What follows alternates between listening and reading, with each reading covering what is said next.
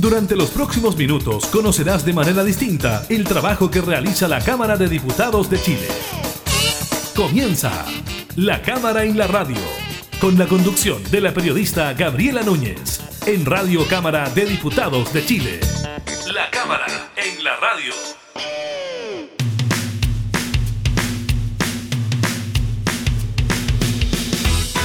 Hola, ¿qué tal? ¿Cómo están? Bienvenidas, bienvenidos a un nuevo programa de la Cámara en la Radio, comenzando también un nuevo año legislativo. Si bien ya en el mes de enero tuvimos actividad en el Congreso, ya en el mes de marzo se inicia con todo. Sobre todo ahora que de a poco, de forma gradual y de forma voluntaria, los estudiantes están volviendo a sus clases luego de un año de tener esta modalidad virtual producto de la pandemia del COVID-19. Estaremos hablando de eso, de lo que ocurre con el proceso de vacunación, también por supuesto del de eh, retorno de la actividad legislativa tras el receso legislativo del mes de febrero. Estaremos conversando de lo que ocurre en la región de la Araucanía con el diputado Andrés Molina, quien incluso ha sido víctima de la violencia en la zona sobre estas solicitudes de, por ejemplo, declarar estado de sitio en la novena región o bien en la macro zona sur del país. También eh, le estaremos comentando sobre las cifras económicas para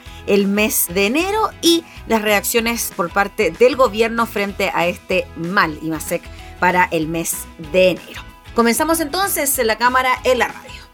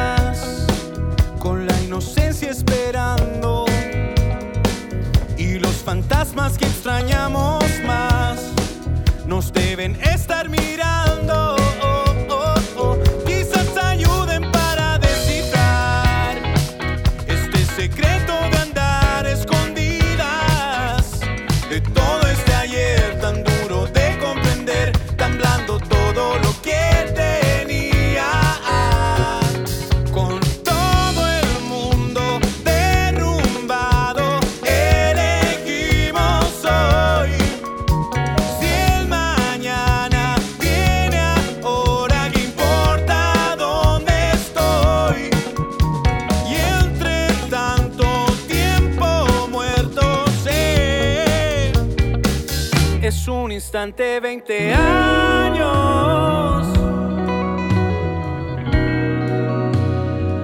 Es un instante 20 años.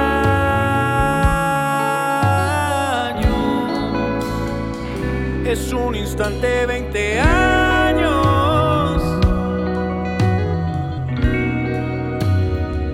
Es un instante 20 años,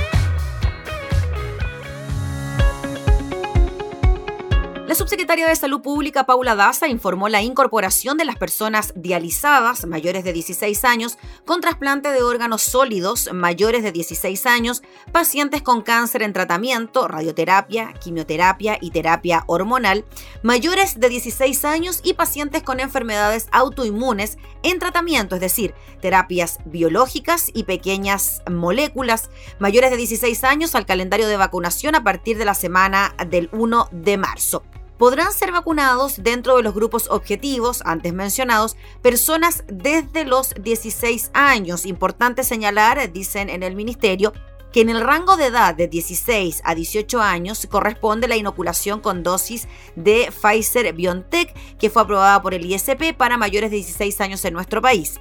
Si usted quiere conocer el detalle a nivel regional de los centros de vacunación disponibles para estos grupos, son grupos de riesgo, enfermos crónicos, dializados, trasplantes de órganos, etcétera, puede revisarlo en la página del minsal.cl, minsal.cl y ahí en el primer link aparecen entonces todos los centros de vacunación de Arica Punta Arenas para que usted pueda hacer uso de esta vacuna para enfermos crónicos, sobre todo personas dializadas y también con trasplantes. Siguiendo en la línea de la vacuna, es que a raíz de un brote de COVID-19 que se registró en un hogar de ancianos de Ancud, de la región de los lagos, cuyos residentes se encontraban vacunados con la primera dosis, la subsecretaria de Salud Pública, Paula Daza, aseguró que no existe ningún caso grave al interior de la vivienda.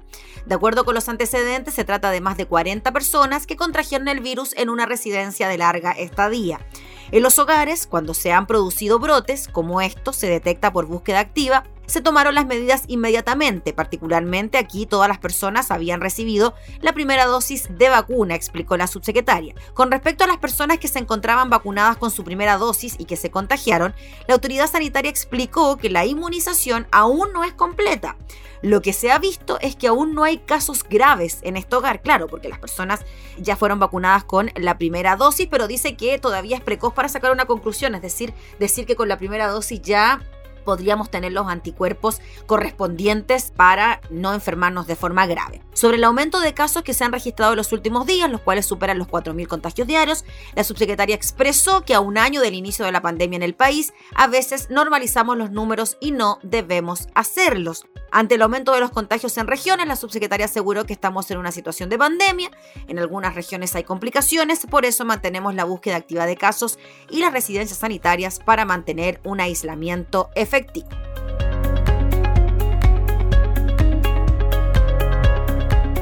Puedo oír tu voz diciendo el adiós, destruyendo toda la ilusión. Ya no quiero hablar, ni quiero pensar, ni siquiera puedo imaginar al fin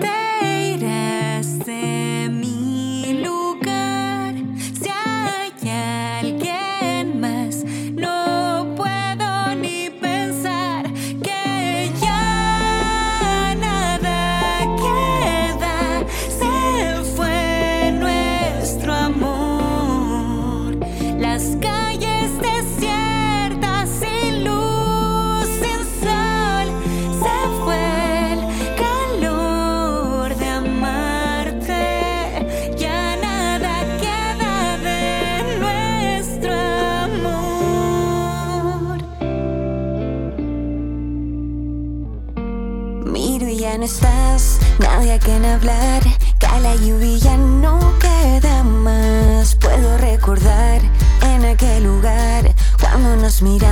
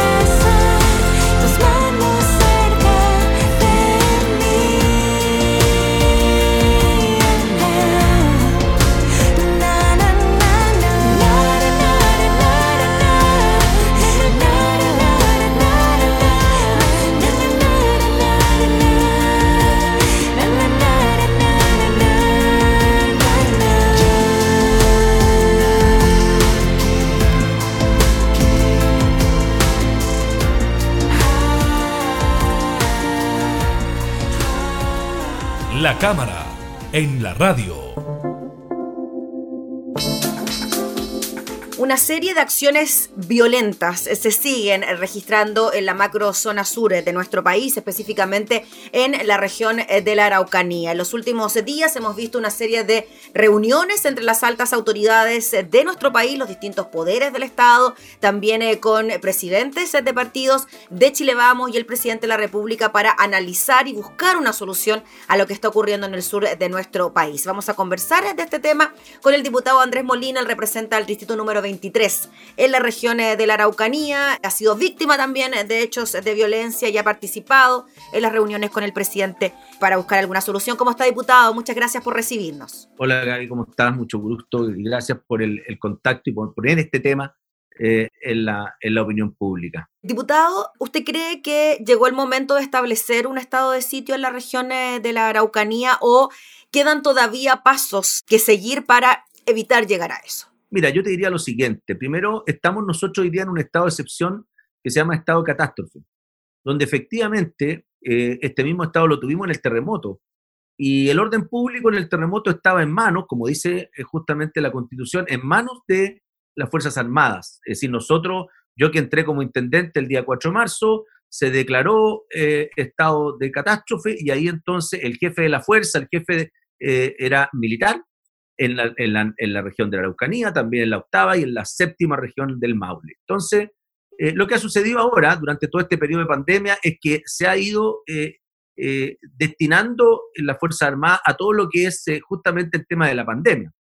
Pero sin duda tampoco los vemos en un control y una fiscalización que uno dijera, bueno, están aquí los militares realmente haciendo un efecto claro y, preciso de, la pandemia, no los vemos en, los lugares de las vacunas, yo por lo menos no los vi tampoco. Entonces creo sinceramente que em, estábamos en un desde, es decir, y creo que tenemos que llegar hasta donde podamos, hasta justamente poder tener una coordinación que es la que se ha ido logrando después de eh, estas reuniones que sostuvo el presidente, eh, ¿cierto? La semana pasada, el mismo lunes en la tarde de la semana pasada, a las 18 horas en la moneda, con toda la fuerza y también el jefe del comando conjunto, eh, de tal manera, ¿cierto?, de hacerles ver de que ellos también son responsables.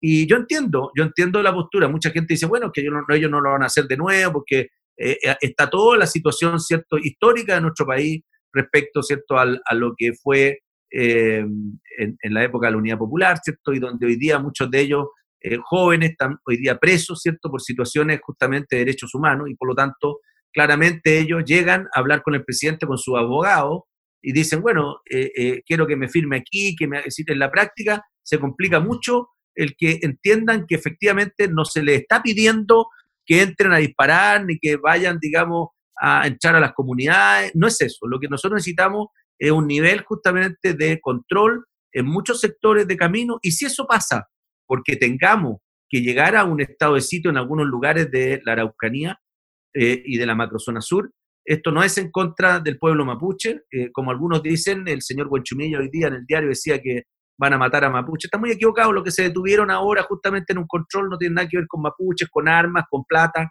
Entonces, separemos las cosas. Este es un crimen organizado que va justamente alojándose en un sustrato, en un, en un, en un caldo de cultivo que efectivamente tiene que ver con comunidades que se sienten, muchas de ellas también desconformes, se sienten eh, pasada a llevar, se siente que no se ha cumplido, y algunos de estos ciertos elementos puedan efectivamente estar en este crimen organizado y narcotráfico. Pero esto no es general y por lo tanto no lo debemos enfrentar de esa manera, tenemos que enfrentarlo de forma totalmente separada.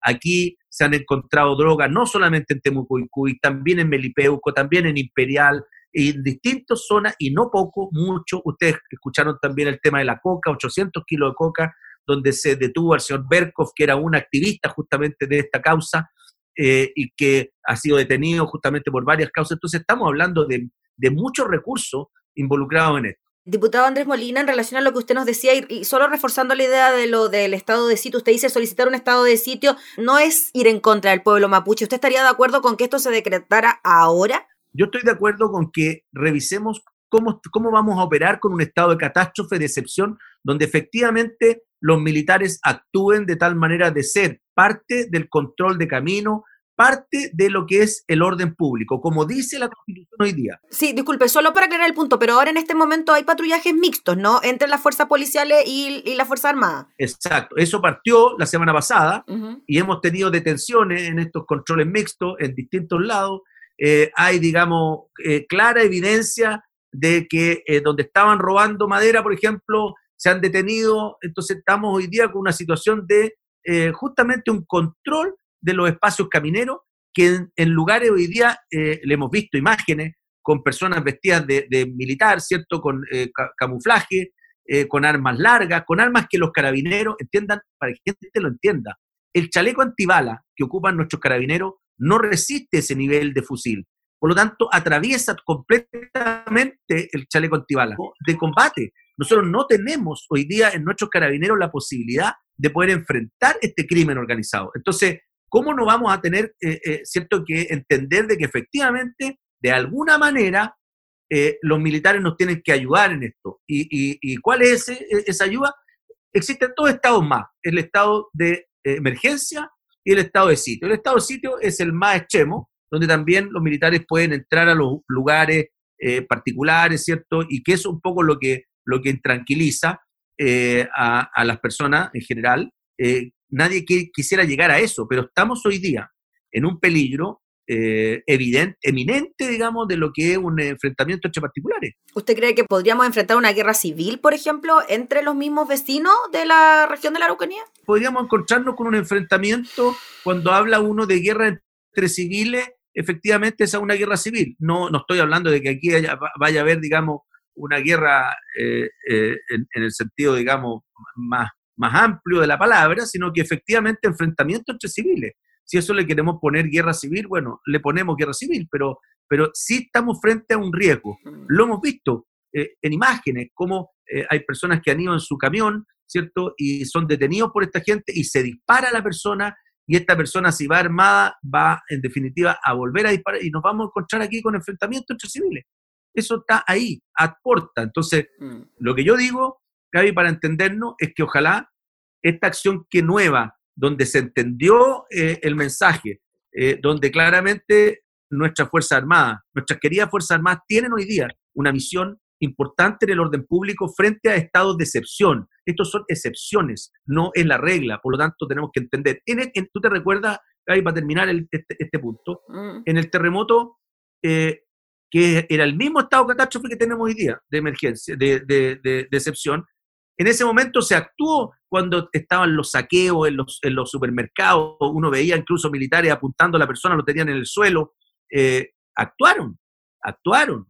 Por lo tanto, eso es lo mismo que está sucediendo ahora. ¿Por qué no se va a poder actuar ahora si nadie está hablando, insisto, de ir, digamos, a meterse en una comunidad? Lo que queremos realmente eh, es justamente eh, tener un control territorial distinto al que se está teniendo, con estrategia, disponer de recursos también de los militares, que son drones que du- duran mucho más tiempo, disponer de eh, equipamiento blindado que permita poder justamente asegurar la vida eh, de los carabineros. Mira, la cantidad de vehículos perforados por balas y por, y por eh, perdigones en, en Araucanía, yo te podría decir que son cientos, cientos. Entonces estamos frente a una situación no menor. Diputado Andrés Molina, eh, mucho se dice que ya finalizó la hora de los diagnósticos y que ahora hay que actuar y ejecutar. Y durante estos días ha vuelto a mm, salir a mm, relucir el plan Impulsa Araucanía, que en su momento también llevó a cabo, intentó llevar a cabo el ministro Moreno, pero con el caso Catrillanca esto queda ahí en stand-by. ¿Usted cree que es un buen momento ahora para reimpulsar este plan que en su momento encabezó el ministro Moreno? De todas maneras, nunca creo yo es tarde para eso y creo que se han hecho muchos compromisos que no se han cumplido. Y aquí, digamos, tenemos que ir justamente dando soluciones, llamémoslo, definitivas, ya no más maquillajes. Creo que aquí eh, los políticos eh, debemos justamente entender eso y al mismo tiempo entender de que esto no son problemas de un gobierno u otro, estas son políticas de Estado que deben trascender gobierno a gobierno y se deben dejar instaladas lo antes posible.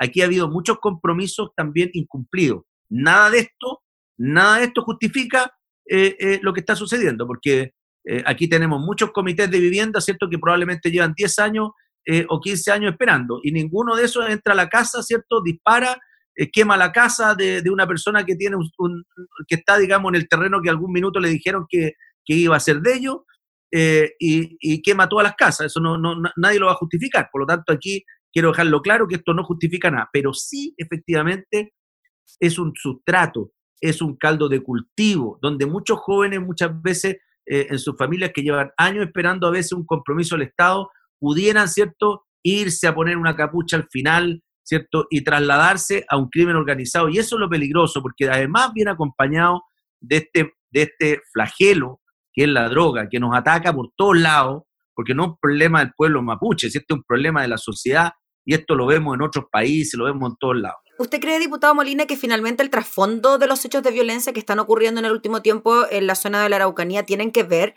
con el narcotráfico, con el robo de madera y con pedir, por ejemplo, a transportistas exigir dinero a cambio de incluso comida para animales? Pero sí, imagínate que lo primero que entran, cuando entran a esta misma casa que atacaron el fin de semana, que atacaron la semana pasada, lo primero que viene es plata y armas, no, no piden nada más. Aquí esto es un crimen organizado que lo que, lo que va haciendo es tratar de tener espacios territoriales donde ellos puedan desarrollar su crimen. Y su crimen es el robo de madera, el narcotráfico, meter a la juventud en este tema de la droga y poder justamente ir ganando esos espacios que esto no es, eh, no es secreto y, ha ido sucediendo también en otros países. Así que eh, ahí está eh, este, este, justamente este daño inmenso. Eso no, no quita, como digo, de que efectivamente hay demanda de comunidades que han sido pacíficas, como la gran mayoría, y que en muchos casos, digamos, se cansan y pueden estar tomándose el campo el vecino o pueden estar haciendo, digamos,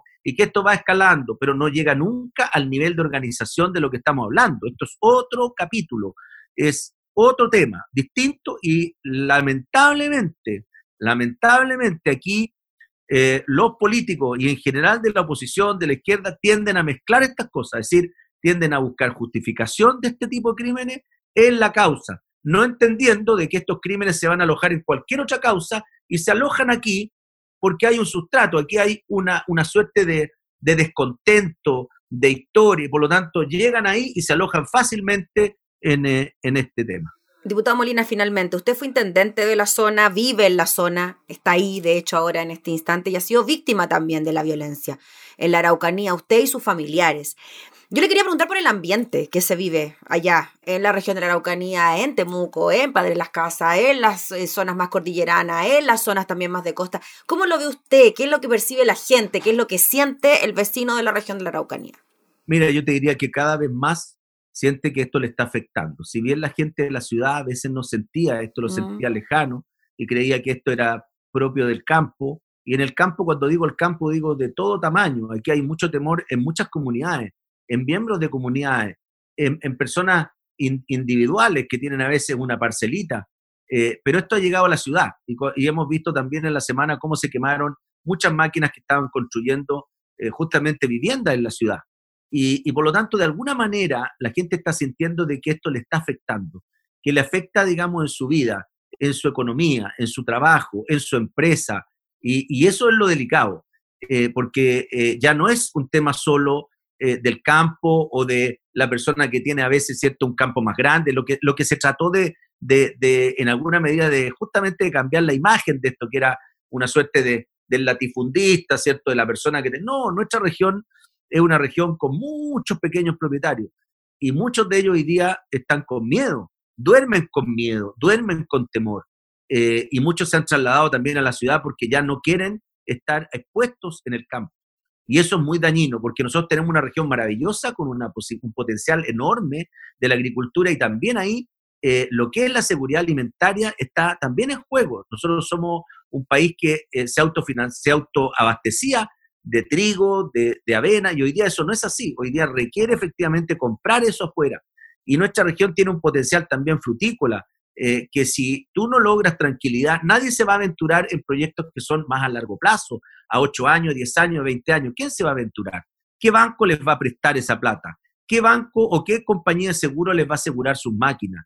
Entonces, y ahí viene donde tú dices, el Estado está fallando porque tú quieres desarrollar un negocio en nuestra región y ese negocio, ¿por qué te va a tener que costar más caro instalarte, pagar un seguro, pedir un crédito al banco, eh, ¿por qué va a ser más caro estar en la región cuando es la región más vulnerable, que tiene mayor pobreza, debiera ser justo al revés? Y lo que está haciendo es justamente el problema que estamos asumiendo. Así que hoy día este es un tema de todo, ya no es un tema de la gente solo de la ruralidad. Muy bien, pues diputado Andrés Molina, le agradecemos enormemente por el contacto para relatarnos lo que ocurre allá en su zona donde usted vive y esperemos que prontamente se pueda llegar a una solución y que no tengamos que lamentar más hechos eh, de violencia. Muchas gracias y que esté muy bien. Gracias, que esté muy bien. El diputado Andrés Molina hablando entonces sobre las situaciones, hechos de violencia que se han registrado en la zona sur de nuestro país.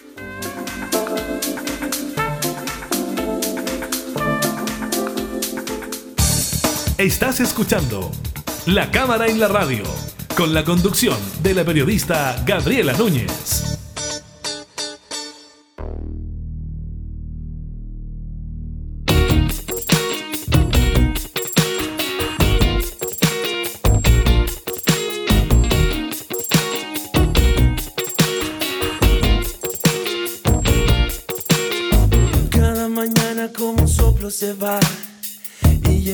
Atardecer por donde subo el desván de tu piel. La noche se apodera de la ciudad y nos quedamos tú y yo jugando con el azar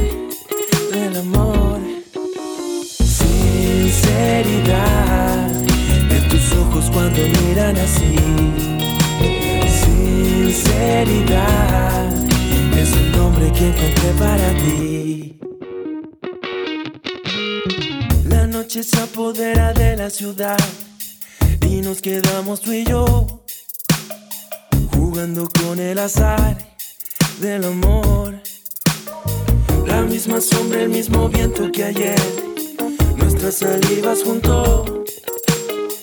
Hoy no me quiso traer tu canción. Sinceridad en tus labios cuando besan así. Sinceridad es el nombre que encontré para ti.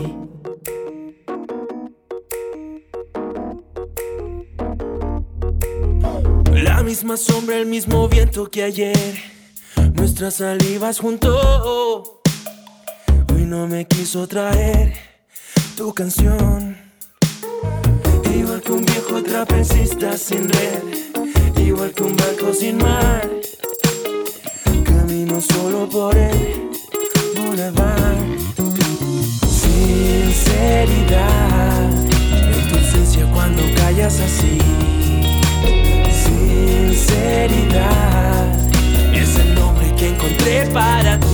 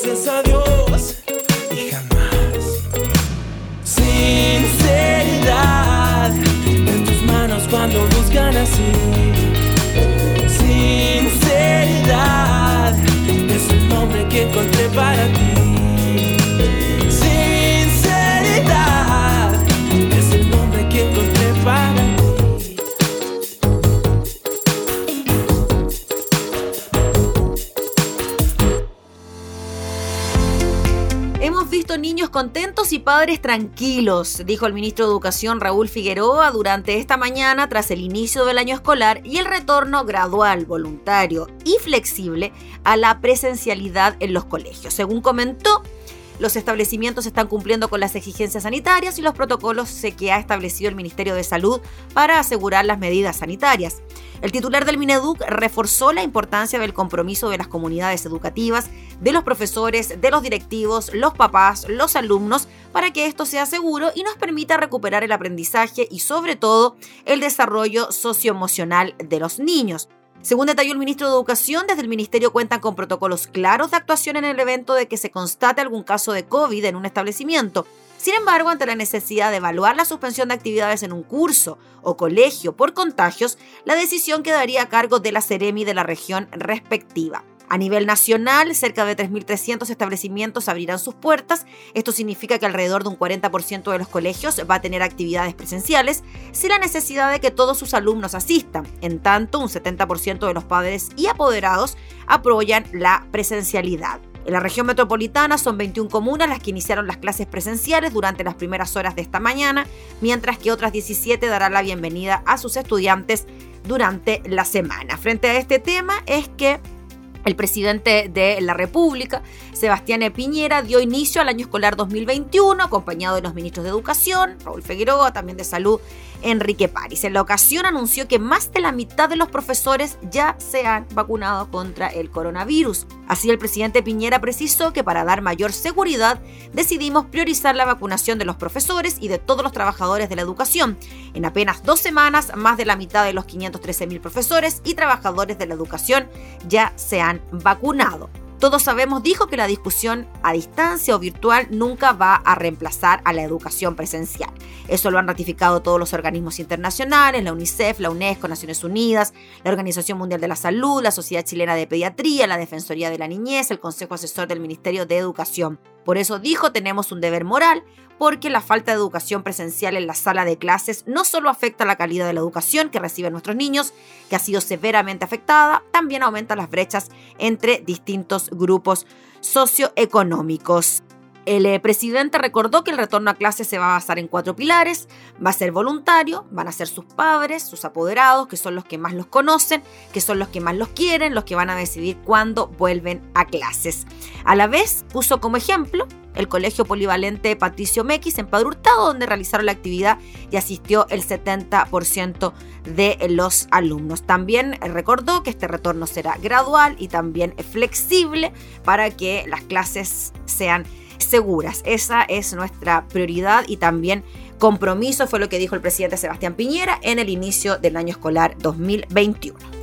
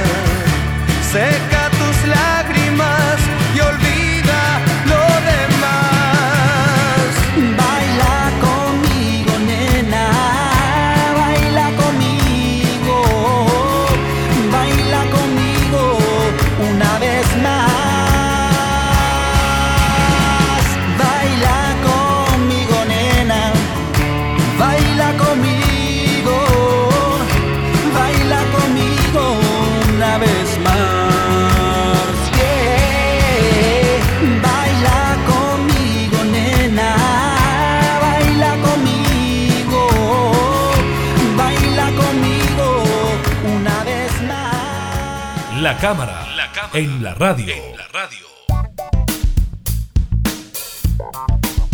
Vamos con información económica porque la economía chilena volvió a caer en enero de este año.